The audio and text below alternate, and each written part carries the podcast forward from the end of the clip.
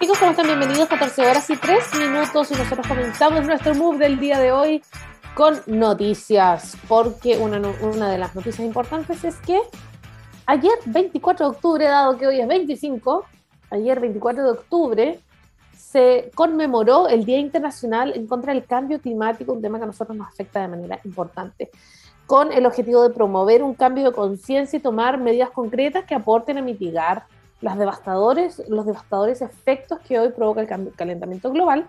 Cada 24 de octubre conmemoramos el Día Internacional del Cambio Climático. Y es importante destacar que no está, esta no es una efeméride, una fecha, ¿verdad? Que no ha sido proclamada oficialmente por la Organización de las Naciones Unidas, por la ONU. Pero sí este organismo apoya la iniciativa de generar acciones para contrarrestar la situación actual. Es decir, es algo bueno, no es algo negativo. Eh, y muchos países ya han tomado esta fecha como un hito para poder enmarcar un mayor eh, llamado de atención, ¿no? Porque los últimos años han estado marcados por una acelerada contaminación producto de la actividad humana. Gracias por todo. Nosotros somos los mejores. Como por ejemplo la quema de combustibles fósiles, el mal uso del suelo, el uso excesivo de la energía, eh, actividades industriales, entre otras maravillas, por supuesto lo que en consecuencia ha resultado en que ha aumentado la emisión de los gases de efecto invernadero. el incremento de las temperaturas, el nivel del mar, deshielo en el Ártico, que es ya es como casi insoportable, y el aumento de los eventos climáticos extremos como las sequías, los incendios, la escasez de agua, las inundaciones, son algunas de las consecuencias que hoy sufrimos quienes habitamos este maravilloso planeta y es nuestra única y completa responsabilidad poner freno a esta situación. Hay algunas de las cosas que uno puede hacer para poner en práctica, sobre todo en el día a día, uno como ciudadano, ¿verdad? Eh, o también a nivel, em, a nivel empresarial, que es un poquito, un grado un poco más arriba. como por ejemplo, siempre que tú puedas, más aún a nivel empresarial, usa fuentes de energía renovable, por ejemplo, la energía solar, la energía eólica, marina, geotérmica, entre otras eh, comprar productos biodegradables que provengan de material reciclado o natural, yo podría decir que es algo que estoy haciendo últimamente. Reparar los equipos eléctricos y electrónicos antes de sustituirlos, eh, como a la antigua, ¿se acuerdan que antes en, algo se, se, se, echaba a perder y uno lo mandaba a arreglar? Ahora eso normalmente es desechable y compras uno nuevo. Eh, comprar equipos electrodomésticos de bajo consumo, al igual que las ampolletas, que yo eso sí que lo hago. no es no es el escenario más, más ah, auspicioso, porque claro, es, es, algo que está afectando a todos. Y de hecho acá hay un diario de, de, Colombia incluso que dice el Día Internacional de Cambio Climático. ¿Qué tan mal está Colombia, por ejemplo? A ver si nos... A ver, qué, feo compararnos, pero, pero es interesante también ver cómo otros países se están viendo. y eh, por cierto que en este caso habla sobre eh, ha sido, que el cambio climático es un fenómeno que sea de manera natural debido a los 250 años desde la revolución industrial. De ahí en adelante ya venimos en la curva descendiente. Entonces la, duda es, eso ya llevamos más de 250 años estrujando este país como hemos podido. ¿Qué tan mal estamos? ¿Qué tanto nos ha impactado el cambio climático? ¿Qué es lo que se viene para los próximos años y cómo se verá afectado Colombia en este caso? A ver, y ahí explican, eh, y fíjense, eh, lo primero que hay que entender es que el cambio climático, sus efectos se reflejan de, diferentes maneras. El aumento de las temperaturas, las fluctuaciones de climatología, eventos inesperados o extremos, como les contaba la, la vez pasada. Y claro, el, cambio climático se traduce automáticamente en más calor, de alguna forma más extremo. También se generan otros eventos como lluvias atípicas, eh, lluvias en lugares eh, que no generalmente se da, granizadas inesperadas, sequías extremas, etc. Un ejemplo de ello es que hoy, es que a hoy Chile lleva tres años en la que ha sido declarada como la mayor sequía de su historia, dando el ejemplo siempre, chiquillos. Mientras que en Colombia el fenómeno de la niña llevó estos mismos tres años, pero desencadenado por lluvias, por encima de los promedios. Se entiende como que el extremo es para ambos lados. A ver, las pérdidas de hoy que tienen ya en Colombia son irreversibles, de acuerdo, con el IPCC, que es un grupo intergubernamental de expertos sobre cambio climático, que son las siglas en inglés, ¿verdad? En concreto, el aumento de las olas de calor, la sequía, las inundaciones ya ha superado los umbrales de tolerancia. ¿En dónde?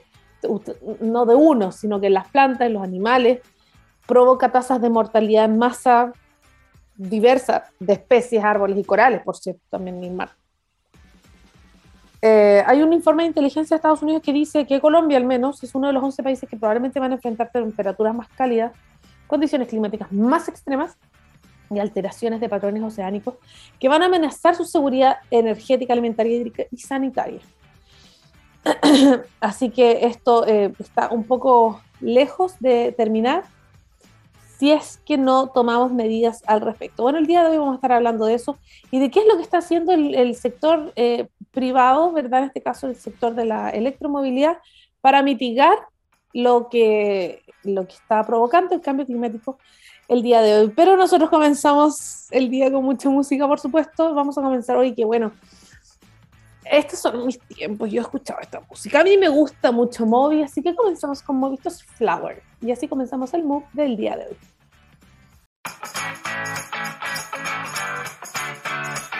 Ya estamos de vuelta, 14 horas y 12 minutos, y el día de hoy tenemos un gran invitado para estar hablando de cuáles son las acciones, cuál es la estrategia desde mm, General Motors, por supuesto, y la electromovilidad, cómo se está enfocando a la hora de hablar del cambio climático a propósito del día de ayer, día 24 de octubre, que fue el Día Internacional del Cambio Climático y lo que está haciendo, por supuesto, General Motors y la electromovilidad. Y para eso tenemos al vicepresidente de General Motors para Sudamérica. Está conectado con nosotros. Le damos la bienvenida a Ernesto Ortiz. ¿Cómo estás, Ernesto? Hola, Valeria. Un gusto. Muy buenas tardes para vos y obviamente para toda la audiencia y un gusto, eh, placer estar acá con, con todos ustedes por este tema tan importante. Es que es un tema, viste en el clavo. Eh, como lo contábamos ayer, el día lunes, ¿verdad? Ayer fue el Día Internacional del Cambio Climático. Vamos a analizar, vamos a ir de, macro a micro, ¿no? Para aterrizar finalmente a qué es lo que está haciendo General Motors. Pero me gustaría saber, desde tu punto de vista, qué significa esto en términos generales, este cambio climático que, que nos está afectando hace ya varios años. Sí, mira, Valeria, para General Motors es una prioridad eh, este tema del cambio climático y todo lo que se refiere a la electromovilidad. Eh, tenemos un claro objetivo, una visión eh, se basa en tres pilares, el 000, le decimos, cero accidentes, cero congestión y, y, cero emisiones. Y todo, todo el mundo, todo está se está trabajando en ese fin, en esa meta. Eh, y hay tres, digamos, estrategias importantes. Obviamente, todo el desarrollo en cuanto a los autos eléctricos. Estamos apostando 100% a la electrificación en General Motors, en Chevrolet, y después te explico qué significa eso. El segundo es la creación de autos autónomos, eh, que realmente es impresionante eh, lo que está sucediendo también en ese terreno de autónomo. Y por último, un auto conectado, no solo conectado con los sensores, sino también conectado con la infraestructura, conectado con la nube, conectado con los distintos autos. Entonces, en esos tres grandes estrategias eh, estamos trabajando con la meta de ser carbono neutral, eh, para 2040, 100%. Perfecto, sobre todo cuando, cuando se habla cuando se habla de estrategia, ¿verdad? Desde el mundo privado, eh, es, tremendamente importante lo que sucede en el mundo más bien público, obviamente, cuáles son las presiones que se generan para que todos, eh, las autoridades, los reglamentos, el sector público, el sector privado, eh, la misma gente, todos hagamos cambios, ¿no? Desde ese punto de vista, ¿sirven las políticas públicas o las instancias como por ejemplo la COP, que ya se viene la COP 27, para generar cambios en los países más contaminantes, por ejemplo? ¿Cómo lo has visto tú desde...? Te, diría que sí, Valeria, todo, todo sirve y obviamente eh, creo y estoy convencido que tiene que ser un esfuerzo de todos los actores, obviamente del público, del privado, eh, nosotros a nivel privado, déjame comentarte primero a nivel privado, somos la empresa que más está invirtiendo a nivel global en, electrificación. Perfecto. 35 mil millones de dólares, 35 billones de dólares en los próximos años para tener más de 30 modelos en la mayoría de los segmentos, obviamente, para los distintos públicos. Por supuesto. Eh, es importante mencionar eso, que, que, no es solamente, bueno, nos vamos a enfocar en eh, los segmentos de lujo o premium. Vamos a tener... No se puede. no se puede. Esto, obviamente, la adopción tiene que ser en todos los segmentos, con lo cual vamos a contar con más de 30 modelos en distintos segmentos. Eh, ya lanzamos a nivel global, por ejemplo, la Hammer eléctrica, no eh, te creo. Sí, sí, sí, ya tenemos planes, o, eh, ojalá en algún momento podamos traerla al mercado chileno, que, by the way, es uno de los que más está avanzando en esa electrificación. Y, bueno, tenemos e, e, e, ese plan que, está muy orientado, obviamente, a autos, vehículos eléctricos, pero también hay un, otros segmentos, eh, aeroespacial, ferroviario, y, y, distintos náuticos. Entonces hay distintos segmentos. Y a nivel público y, otras empresas sirve muchísimo crear ese ecosistema robusto para la electrificación. Realmente tiene que ser un esfuerzo de todos. ¿eh? Tuvimos eh, el COP, obviamente el año pasado o hace un par de años, eh, y, por ejemplo ahora tuvimos en la TAM Mobility, fue un foro muy, muy importante. Eh, la experiencia E, que, cerró el domingo, y todos esos foros, Valeria, sirve muchísimo, sobre todo también para la educación, tanto de los distintos actores como del consumidor. Y con el gobierno te diría que estamos trabajando, eh, tanto nosotros como, como a nivel industria, eh, con el Ministerio de Energía, con el Ministerio de Transporte, mismo con el Ministerio de Hacienda, para tener justamente los incentivos conjuntos para la adopción de esta gran, gran tecnología que es muy amigable con el medio ambiente, que es lo que estamos buscando. Eso era un poco lo que quería preguntarte con respecto a, a una conciencia colectiva que si nos vamos a remontar a unos 15, 20 años atrás, ni se hablaba de esto. No existía, o sea, de ninguna manera. El cambio climático era algo que, que probablemente se veía en los papers académicos y, gracias, listo, sería. Desde ese punto de vista, además sumándole al, tipo de cliente que tienen ustedes, que además es un cliente muy versátil, es, muy diverso el cliente que ustedes tienen, hay muchos de, para distintos perfiles. Así es. Eh, con los trabajos, perdón, con los trabajos que están haciendo también con las autoridades, lo que han visto ustedes ahí eh, en el, en el, eh, en, en el área que ustedes trabajan que está directamente relacionada, ¿Cómo ha sido para ustedes este, evidenciar de alguna forma esta conciencia colectiva a la hora de elegir, por ejemplo, electromovilidad debido a, no porque simplemente está de moda o me parece que, que es entretenido o es tendencia. Hoy día lo elijo porque yo tengo una conciencia de ambiente hoy día. Yo estoy consciente del cambio climático y es por eso que tomo esa decisión. ¿Cómo has visto el cambio del usuario en ese aspecto? Sí, mira, primero comentarte desde nuestra CEO, Mary Barra, eh, desde ya hace unos años, no porque esté, como vos bien decías, eh, es tendencia y es de moda y ahora tenemos que todos decir, eh, desde hace ya unos varios años fuimos realmente la primera empresa que hizo un statement tan importante como el triple cero, cero accidentes, cero emisión y cero congestión. Entonces, desde ahí, desde el vamos, ya tenemos esa conciencia auténtica realmente para cambiar. Eh, este, Genuina, claro. Este, no es para cumplir con las este normativas, es real. Tal cual. Obviamente que todas esas, para cumplir la normativa, obviamente también es un aliciente que ayuda a todas las empresas a cumplir, porque si no, o hay penalidades o no hay incentivos. Con lo cual, ambas, cosas también ayudan. Y del lado del consumidor eh, es increíble. Vemos un consumidor muy curioso, muy curioso, con mucho apetito a probar. Hay, como le decimos, los early adopters que, quieren siempre estar a la vanguardia y también están las empresas adelante. adelante. Pero es increíble que una vez que ese consumidor eh, o ese cliente se sube a un auto eléctrico, no hay vuelta atrás. Eh, eso lo hemos visto en Chile, lo hemos visto en China, en Estados Unidos. Eh, el, auto eléctrico realmente es muy divertido para manejar y uno se siente bien. Yo tuve hace poco, 10 días, el, Volt, es el, auto que estamos introduciendo próximamente en Chile. Y, realmente, sí, lo probé unos, una semana, 10 días. Y realmente, aparte de la curiosidad de otros y de mis amigos, uy, déjamelo probar, y todos los que se han subido, eh, realmente el primer comentario es, wow, ¿cómo acelera?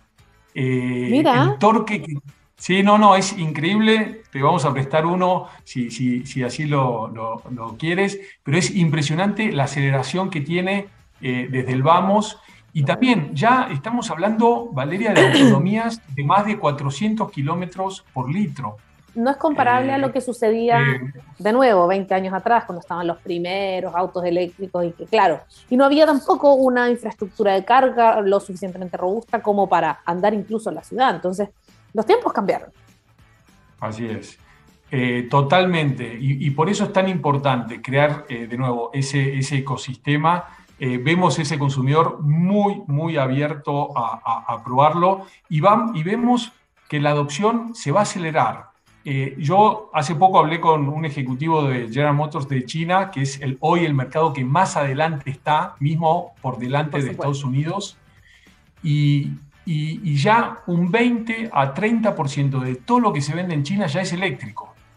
Oh, Acá, en Sudamérica, sí, entre un 20 y un 30% dependiendo del mes, muchísimo, muchísimo. Ellos tenían el objetivo que para 2025 tenía que ser por lo menos un 25%. Ya en el 2022 ya lo están cumpliendo, digámoslo de esa forma.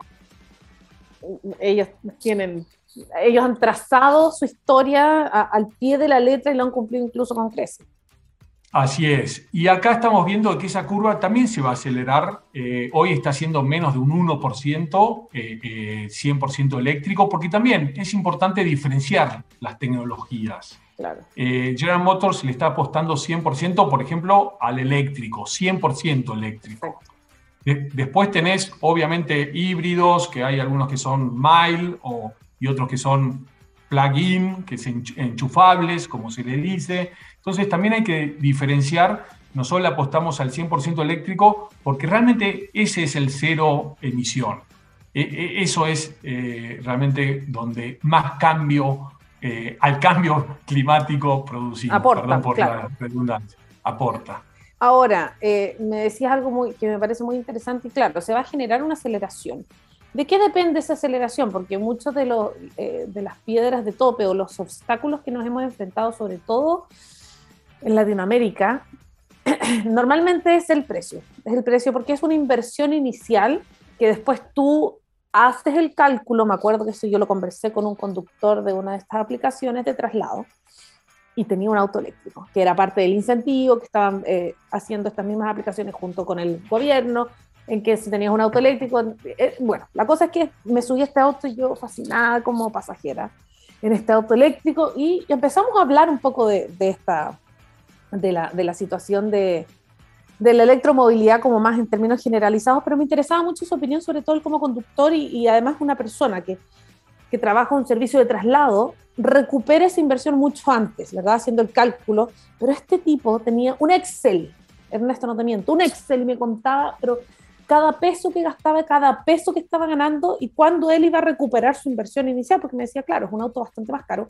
pero dado que yo me dedico a esto, yo recupero eso en tanto, eh, debido a tanto, yo gasto en, cargarlo tanto, me demoro tanto. Él tenía todo fríamente calculado y a la larga, claro, funciona. Y funciona, de hecho, en el caso de él no era a la larga, era en un tiempo, en un en periodo muy corto porque se dedicaba al traslado, no al transporte.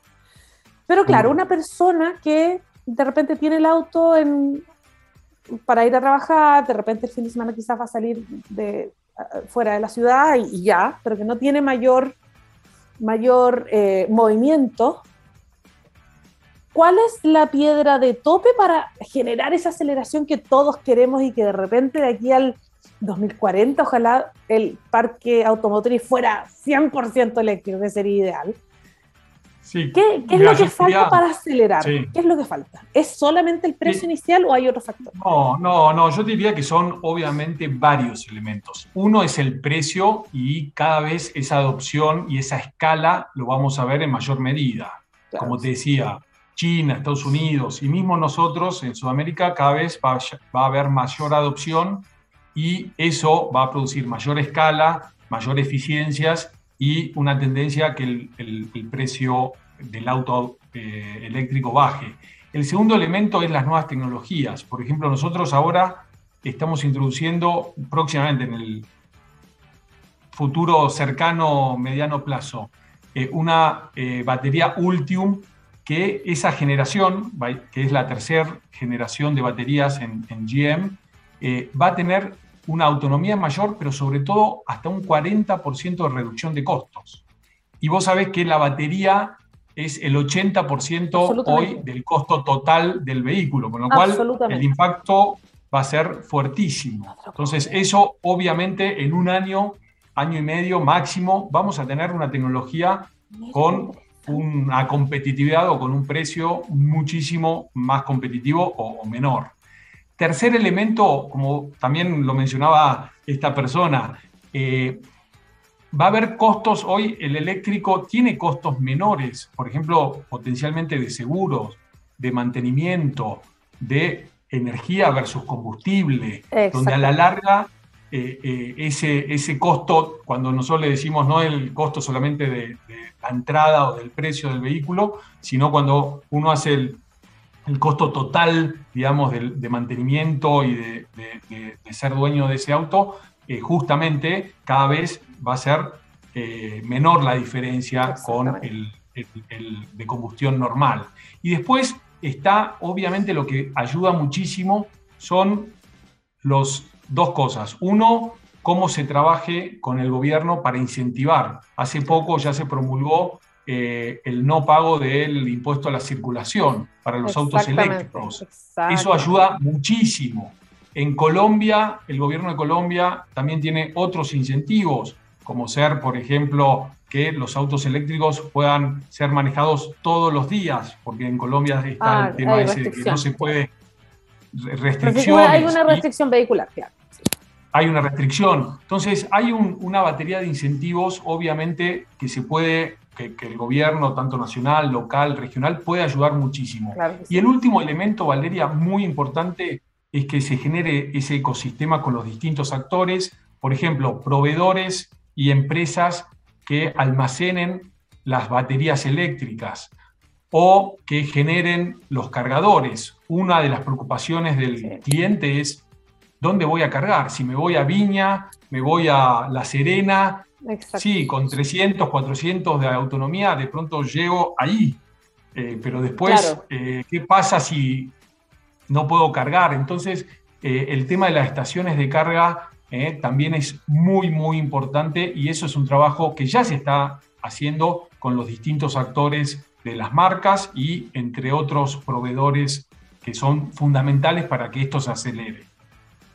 Perfecto, es, decir, en electromovilidad y sobre todo para que se masifique el parque automotriz de autos eléctricos, acá tienen que trabajar todos los actores en el escenario. Acá no solamente es el esfuerzo de, del privado de decir, ya, mira, te voy a bajar los precios. No, no, no, es tan fácil. no, es tan, no es tan fácil. y yo diría que se está trabajando, obviamente eh, nosotros le estamos apostando, como te decía, en Chile va a ser, eh, ahora en Colombia estamos introduciendo el, nuevo Volt SUV en noviembre, pero ya en enero lo estamos eh, trayendo a Chile. Chile está, diría, muy avanzado, es una, uno, de los países más avanzados en regulación y, y en, eficiencia, y todos los actores tienen que contribuir para que esto pase de una manera obviamente orgánica eh, en, Chile. Y está sucediendo y creemos que esa aceleración eh, lo, va a hacer. Eh, la, reglamentación de energía acá en Chile es bastante, bastante fuerte y realmente se está trabajando hace poco, es más, la semana pasada estuvimos con el en el Ministerio de Hacienda y de Energía tocando los puntos más importantes que estamos hablando entre vos y yo sobre lo que tiene que pasar eh, para que en conjunto eh, migremos eh, y transicionemos. Obviamente que en algunos segmentos se va a dar más rápido, en otros menos rápido. Pero, creo que, tiene que dar, se tiene que dar.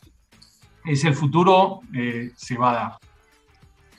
Ernesto, me estabas hablando muy, muy, eh, de, forma muy interesante, quiero que profundicemos en eso sobre estos tres pilares fundamentales para ustedes eh, a la hora de hablar de la estrategia de General Motors para hacer frente al cambio, eh, al cambio climático. Cuéntame un poquito si podemos profundizar en eso.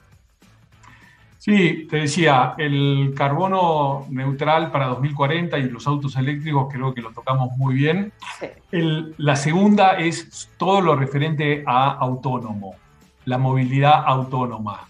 Eh, es impresionante lo que estaba ya ocurriendo y uno mismo trabajando dentro de la empresa algunas veces no conoce todos los detalles, pero eh, hoy somos eh, la empresa, la primera empresa que obtuvo y que tiene hoy una licencia comercial de eh, San Francisco para eh, tener ese servicio autónomo en, por ahora en San Francisco, ahora nos estamos expandiendo a dos ciudades más, y hoy ya hay 70 vehículos que en forma autónoma, uno con una aplicación en, la, en cualquier calle de San Francisco, lo llama, todos estos autos, Valeria, tienen un nombre, ¿eh? se les puso un nombre, entonces uno llama a X o, o, quien sea, y viene en forma totalmente autónoma, uno se sube y lo lleva a cualquier parte de San Francisco.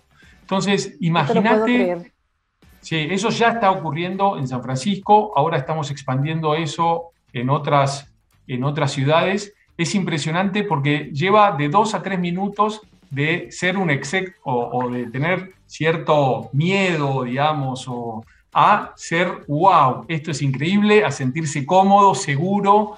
No más de dos minutos está comprobado. Y imagínate lo que eso va a significar para el mundo.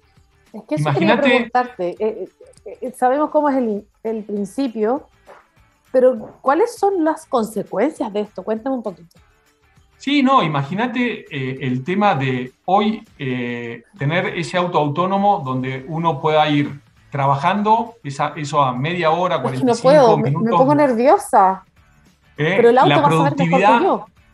Lo, lo, que va a mejorar la productividad, lo que después ese auto te deja vos en el trabajo y puede ir a buscar a tus chicos o a quien sea para llevarlos al colegio o a, o a distintas partes. Imagínate lo que significa eso a nivel de espacios de parqueo en los shopping malls, etcétera. No vas a necesitar, kilómetros cuadrados y kilómetros, vas, a tener una eficiencia mucho mayor, una congestión mucho, menor. Por eso cuando en, General Motors decimos cero congestión, a eso apuntamos. Y también se manejan mucho más seguros.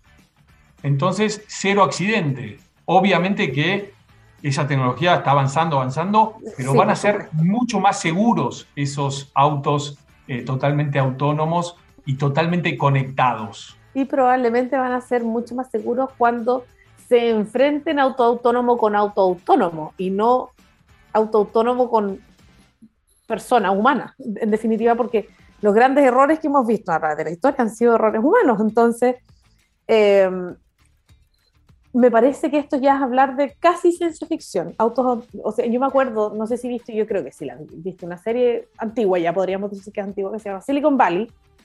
La daban en HBO y era una especie de parodia de todos estos geeks, ¿no?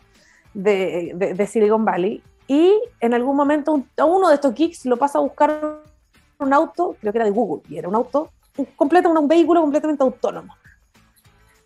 Y lo pasa a buscar y creo que alguien no quería que este tipo fuera a la reunión y hackea este auto y lo, lo mete como a un puerto y a un container. Bueno, esa era parte del chiste, ¿no? Pero, pero finalmente el tipo se subía, no había nadie que manejara. Y yo, y yo miraba esto años atrás y decía, ¿llegaremos a esto en algún momento? Fíjate que acá se hizo un experimento con unas universidades en que eran, imagínate un bus de acercamiento que te trasladaba de un lado A a un lado B dentro de un parque. Eso era. Pero claro, es un parque relativamente grande, entonces un, pequeño vehículo era como un bus autónomo, no, no para andar en las calles, ¿verdad? Pero sí dentro de este parque privado, trasladaba a las personas. Y en algún momento las personas de, recién se dieron cuenta, cuando llevaban, como decías tú, más de dos minutos, tres minutos arriba, se dieron cuenta de que no tenía conductor y que era un auto completamente autónomo. Y ahí la gente como, y esto es un experimento, duró un par de meses y resultó súper bueno, con resultados muy positivos. ¿Qué tan preparada está la sociedad para enfrentarse a eso de manera masiva? Porque yo pienso hoy día, y yo vivo cerca de una avenida donde te prometo que la, la cantidad de bocinazos que escucho al día por negligencia de los mismos conductores es, es una cuestión impresionante. ¿Cómo está preparada nuestra sociedad para enfrentarnos a la autonomía?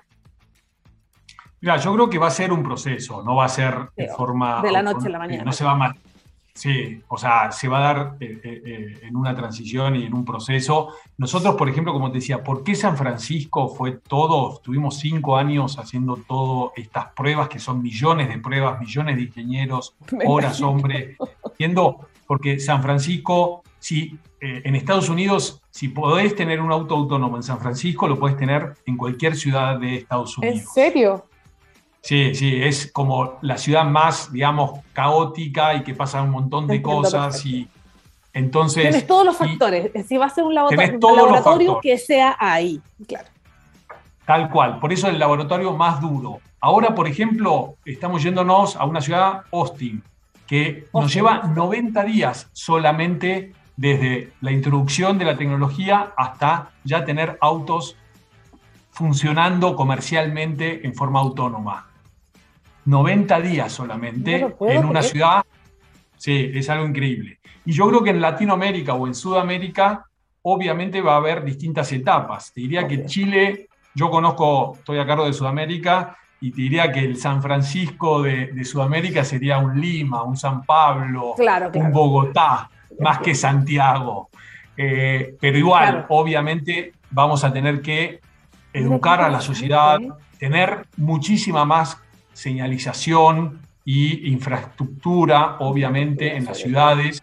Y a lo mejor, Valeria, seguramente, yo obviamente esto es hablar del futuro, se va a empezar con Santiago y va a estar bastante restringido a Santiago y ahí vas a poder tener de pronto algo muy autónomo o 95% en forma autónoma y se va a ir expandiendo en las distintas ciudades, carreteras, etcétera. Perfecto. Eh, Ernesto, te quiero invitar a que nos vayamos a una primera pausa musical, ¿te parece? Perfecto, gracias. Fantástico, entonces esto es Alt J y vamos a ir con Breeze Blocks y ya volvemos a Camus. Chicos, estamos de vuelta, 14 horas y 42 minutos, con un tremendo invitado que está conectado el día de hoy con nosotros. Estamos eh, sacándole el jugo a la electromovilidad al escenario y, ¿por qué no, el futuro con el vicepresidente de General Motors para Sudamérica? Bienvenido, sigue conectado con nosotros Ernesto Ortiz. ¿Sigues conectado? Sí, sigues conectado con nosotros. Sí, acá estoy, acá estoy. Fantástico. Ernesto, estamos hablando un poco casi de ciencia ficción, pero realmente el futuro es lo que se nos viene. Eh, quiero que hablemos un poco de los objetivos de General Motors ¿Y cómo es la ruta? Porque usted, me hablaste del 2040, hay, sobre todo cuando se habla, se habla de electromovilidad, esto son, pasó en la COP, cuando todos los países se comprometieron, en la carbono neutralidad, etc. Son plazos súper largos. Hoy día no hablamos como de aquí al 2023, de aquí al 2000, se habla de plazos de 10, de 30 años incluso. Cuéntame un poco cuál es la estrategia de General Motors y cuál es, sin contar los secretos del mago, por supuesto, pero cuál es la ruta para avanzar en esos objetivos y en esas metas. Sí, Valeria, súper interesante. En, Sudamérica ya tenemos tres productos ya aprobados, viniendo en los próximos meses o eh, año, año y medio. Eh, te estoy hablando del nuevo Bolt SUV que va a ser introducido ahora a fin de año, principios del próximo, que tiene una tecnología muy, muy interesante. Es una SUV pequeña, como una tracker, ¿eh? compacta y con ya más de 400 kilómetros de autonomía y con un montón de, eh, digamos, elementos de seguridad, de conectividad, etc. Y posteriormente al Volt vamos a traer la Blazer eléctrica y la Equinox eléctricas. Entonces, dos SUVs, vos sabés que en, en, Chile el segmento SUV es el que más crece a nivel global y Chile no es excepción. Entonces vamos a tener Estamos en, los próximos, Tal cual. Estamos dándole justo al segmento que más, más eh, lo requiere y que más, más demanda tiene. Entonces, en los próximos año, año y medio, ya vamos a contar con tres modelos de Chevrolet en Chile como en Sudamérica. Y de ahí en más, te diría, año más o menos, vamos a tener un eléctrico por año nuevo, eh, en distintos segmentos. En pickup, por ejemplo, eh, y en distintos segmentos vamos a tener un auto más o menos promedio eh, por año. Y lo interesante, y vos me preguntabas cómo sigue esto, es que, como todo, eh, tenemos distintas generaciones de baterías y cada vez esas baterías nos van a dar mayor autonomía, menor costo y mayor, digamos, eficiencias en todo sentido. Por ejemplo, ya estamos viendo baterías para la Blazer, para la Equinox, de casi 600 kilómetros de autonomía. Estoy revisando acá y hay uno que, claro, esta es la, claro, autonomía tengo, estoy en la página, tú comprenderás que yo me metí directamente mientras tú me conversabas. Me parece bien, me parece está la Volt, que dice que tiene hasta 397 kilómetros de autonomía, eh, un cargador dual, eh, on Demand, garantía de batería por 8 años o, 160 mil kilómetros. Igual es harto lo que ya ofrecen. Ya lo que ya ofrecemos, el Volt, casi 400 kilómetros de autonomía, es increíble. 8 años de garantía eh, para la batería, es eh, increíble. Y estamos viendo un paquete de introducción también muy, muy robusto, tanto para, para Colombia como para, para Chile y Brasil, que son los primeros tres mercados que vamos a introducir este nuevo Volt. Y después, la nueva generación de baterías nos va a dar 200 kilómetros más, de 400 a 600 kilómetros. Uno de los grandes, como se dice, pain points, o sea, puntos de dolor, es justamente no saber si puedo llegar a, y creo que con 400 kilómetros eh, eh, realmente se demuestra que, la mayor parte, eh, digamos, parte de en la ciudad, digamos, en las áreas metropolitanas. Y uno en promedio hace 40, 45 kilómetros por día. Con lo cual, imagínate con 400 kilómetros de autonomía, te va a dar muy fácilmente para estar una semana yendo al trabajo, yendo a visitar a un amigo, a una amiga, buscando a los chicos, y sin problema te va a dar para una semana para que después en tu casa el 80% también de los consumidores lo carga generalmente en la casa. También obviamente vamos a tener cargadores en las empresas, en las estaciones de servicio, que ya uno ya está viendo un desarrollo. Eso te quería preguntar, ¿eso lo, trabajan junto con alguna empresa? ¿Tienen alianzas? Mira, tal cual, se generan alianzas entre distintas empresas para ir desarrollando, aumentando, expandiendo esas estaciones de carga en los puntos estratégicos. Nuestra estrategia es primero ocuparnos más de la zona metropolitana y ir expandiendo eso a nivel de las rutas en los distintos países o en, las distintas, en los distintos mercados. Pero sí, se trabaja en forma, digamos, conjunta con esos proveedores a nivel ecosistema, como te decía. ¿Mm? Tiene mucho sentido. Eh, con respecto a las certificaciones de la electromovilidad, eh, ¿por qué son importantes? Y, tenemos los, usuarios, por ejemplo, el día de mañana de una Volt. ¿Tenemos que tener ojo en eso o eso es más bien ya para un lado más, si es que quieres comprar una, una flota, por ejemplo, yo trabajo en, en última milla y quiero una flota eléctrica. Para, para ese tipo de usuario es más importante la certificación o en general para todos? No, en general para todos. La certificación, obviamente que uno no puede traer eh, un vehículo, un modelo nuevo a ningún país sin la homologación, sin las certificaciones correspondientes.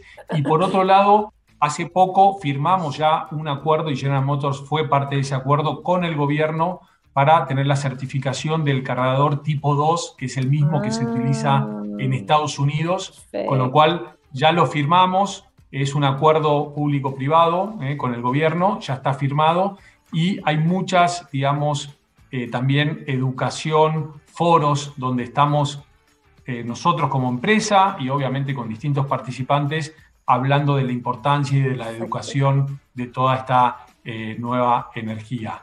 Pero para uno quedarse tranquilo, la marca, en este caso General Motors, Chevrolet, no vamos a introducir un auto si no tenemos todo nuestro ecosistema 100%, por ejemplo, herramientas para nuestros concesionarios. nosotros ya estamos trayendo herramientas para que si hay algún tipo de revisión o de lo que fuera, tengamos todo, todo, mantención, etcétera, partes, todo el training o la capacitación a nuestros técnicos. Nosotros tenemos más de 70, 100 puntos de ventas y talleres alrededor de todo Chile y obviamente queremos que todos estén sumamente capacitados, entrenados para esta nueva tecnología que obviamente va a requerir capacitación, va a requerir, eh, digamos, capacidades diferentes. No es lo mismo un auto eléctrico que un auto a combustión interna, obviamente. Eh, y, se van a necesitar tanto herramientas como eh, capacitación diferenciada, hasta cómo levantás el vehículo para cuando lo llevas al taller. Eh, el, auto eléctrico, sí, pesa, de, bueno, dependiendo qué auto, pero pesa entre 400 a 600 kilos más un auto eléctrico, por la batería principalmente. Entonces, entonces se va a necesitar hasta un elevador, ¿eh? un lift. Herramientas diferentes, claro. Mira, oye, qué interesante. Ahora eh, me gustó, bueno, tu cargo lo dice, tú eres el vicepresidente de General Motors para Sudamérica, es decir, si hay alguien que sabe de la región, eres tú. Cuéntame un poquito cuáles son nuestros referentes eh, a nivel mundial, que deben estar entre Norteamérica y Asia, supongo, gran parte de Europa también, en electromovilidad y sobre todo en esta electromovilidad, no tanto de, porque nosotros tenemos en, en Chile hay una, una flota de autos, de, de, buses eléctricos, ¿verdad? Y sobre todo para el transporte público, que ha sido un tremendo paso. Pero yo hablo más bien del parque automotriz, del, del, vehículo privado, el vehículo de la persona común y corriente que quiere comprarse un vehículo privado, que es un parque automotriz que debe ir creciendo, como ya lo mencionábamos hace un rato en el bloque anterior. Cuéntame cuáles son nuestros referentes eh, a nivel mundial y cómo estamos eh, en Chile con respecto a nuestro, en, la región.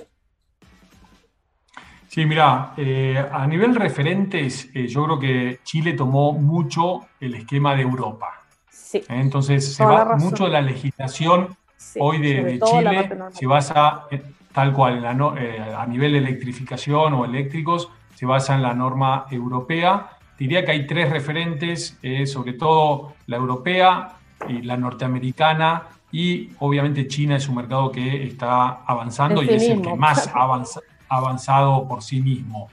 Eso a nivel de regulaciones y normativas. Eh, obviamente que también existen híbridos eh, donde se puede tomar lo mejor de, las normativas de, de los distintos regiones. Chile hoy a nivel industria, y esto estoy hablando total, no eléctricos, es el segundo país de Sudamérica en importancia, después de Brasil. estás tomando el pelo. estamos hablando de casi 430.000, 440.000 unidades año.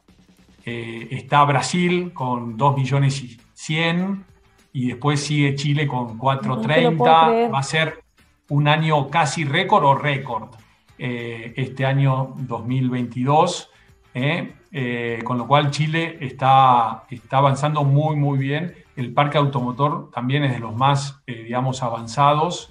Y, te diría que, que, después sigue Argentina, Colombia y los distintos países. A nivel de electrificación, los tres a la vanguardia es Colombia, Chile, Brasil, sin sin estar nombrándolos en, como en, en orden, en orden de importancia. Los tres están eh, eh, teniendo muy buenos avances, teniendo una clara dirección hacia, esa electrificación eh, gradual, obviamente, pero, pero, pero acelerada.